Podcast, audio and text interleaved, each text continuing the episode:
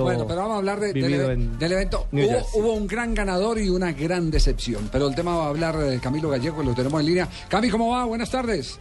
Buenas tardes, Javier. Un saludo para todos. ¿Cómo van por allá? Muy bien, afortunadamente. ¿Le decepcionó su equipo, el, el- el- el de Denver?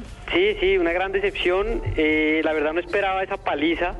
Fue una paliza, perder por 35 puntos, no se lo esperaba nadie. Además, ese Denver jugó su peor partido en los últimos 35 encuentros desde que llegó Peyton Manning. Nadie esperaba que fueran a anotar tan pocos puntos, ya que eran la ofensiva número uno, no solo esta temporada en la NFL, sino en la historia de la NFL. Rompieron todos los récords de puntos anotados, de touchdowns. Eh, es más, arrasaron a la mayoría de sus rivales ofensivamente, pero se enfrentaron contra la mejor defensiva que era Seattle y en este caso, y siempre la NFL siempre dicen que las defensivas ganan campeonatos y las ofensivas llenan estadios, y en este caso se cumplió. Sí. Eh, ¿y ¿Cuál fue la gran decepción individualmente hablando? Sin duda Peyton Manning no jugó un gran partido, eh, pero siento que siento que el equipo desde entró muy nervioso desde la primera jugada. Ustedes si se acuerdan de la primera jugada, hay un error, una confusión entre la ofensiva de Denver que el centro es el que pasa el balón al- a Manning. Lanza el balón cuando Manning está haciendo un ajuste y, y el balón se va hacia atrás y, y empieza Denver perdiendo por dos puntos. Esa jugada se llama un safety, que es cuando el equipo rival lo taclea a uno en su propia zona de anotación.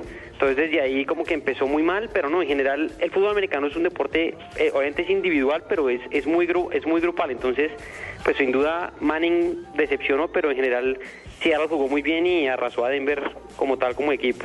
Le debo confesar que salí a las 116 eh, aquí en la ciudad de Bogotá a los restaurantes anoche y en todos los televisores estaba la gente. Sí, eh, la gente ya está pegada, Javier. Estaba ¿Le emocionada. puedo con el confesar algo también? Sí. Salí aquí, cogí un taxi y la gente estaba escuchando Blue Radio. Sí. También, sí. Mientras que unos estaban con el Super Bowl, otros estaban con Blue Radio con el partido. Y, y me, me asombra porque creo que ese inventario va a ser bien interesante, ¿no? El de, el de la manera como ha venido creciendo este deporte de- de- del fútbol americano como lo conocemos. Sí, es impresionante el crecimiento que ha tenido a nivel de Latinoamérica. Pues la NFL ya empezó, parte, parte de su idea es expandirse a Europa y ya es- este- estas últimas dos temporadas han jugado un partido por temporada en Londres y esta temporada que viene van a ampliar a tres partidos. Y en México es un, es un, es un, es un deporte con, con una gran afición. En Argentina también tienen afición, tienen ligas. Y pues qué bueno que en Colombia esté creciendo, porque en verdad es un deporte muy emocionante. Yo sé que no se conoce, es difícil, pero yo que lo, que lo veo hace por ahí unos 10 años, eh, en verdad es muy emocionante y ese es muy apasionante. Obviamente es, es difícil compararlo con el fútbol, pero, pero qué bueno que la gente se esté interesando en este deporte. Uno de los puntos más difíciles, Camilo, son precisamente las reglas, porque son demasiadas reglas. Mientras que en el fútbol uno ya sabe que básicamente solamente uno lo puede, solamente un jugador en el campo, el arquero, puede tocarla con la mano. Aquí hay un montón de especificaciones, de jugadas No, y- ofensivas, de jugadas defensivas. Sí, cuénteme, Fabio. Y además, Alejo, eh, eh, en el fútbol solo se anotan metiendo el bol en la, eh, metiendo la, la- la- el Claro, balón aquí en la hay red tres rival. posibilidades. Acá se anota tres puntos, ahí el punto extra, ahí El el, safety. siete llaman, ahí el, el touchdown. field goal, o sea, Bueno, Yo ahora- sí me quedo con el tejo todo- y el billar. Sí. Ahora todos saben, ya llamamos a, llamamos a Camilo para que nos explicara y ahora ya todos saben. ayer nadie hablaba de. Perdón, perdón, de perdón. ¿Quién, es, quién es este muchacho que está ahí Camilo? Camilo Gallego. Que ¿Camilo qué? ¿Camilo qué? Gallego. Ah, Gallego. Impresionante el informe, Camilo. Qué cosa, qué cosa tan bien hecha. Un hombre Cami. que conoce de esto, por Cami, Dios. ¿cómo se Te animan? necesitamos aquí cada ocho días, Ca- Cami, Camilo. Cami, ¿cómo se animan estos? No, se animan apenas, apenas empieza ya a hablar alguien con propiedad, ¿no?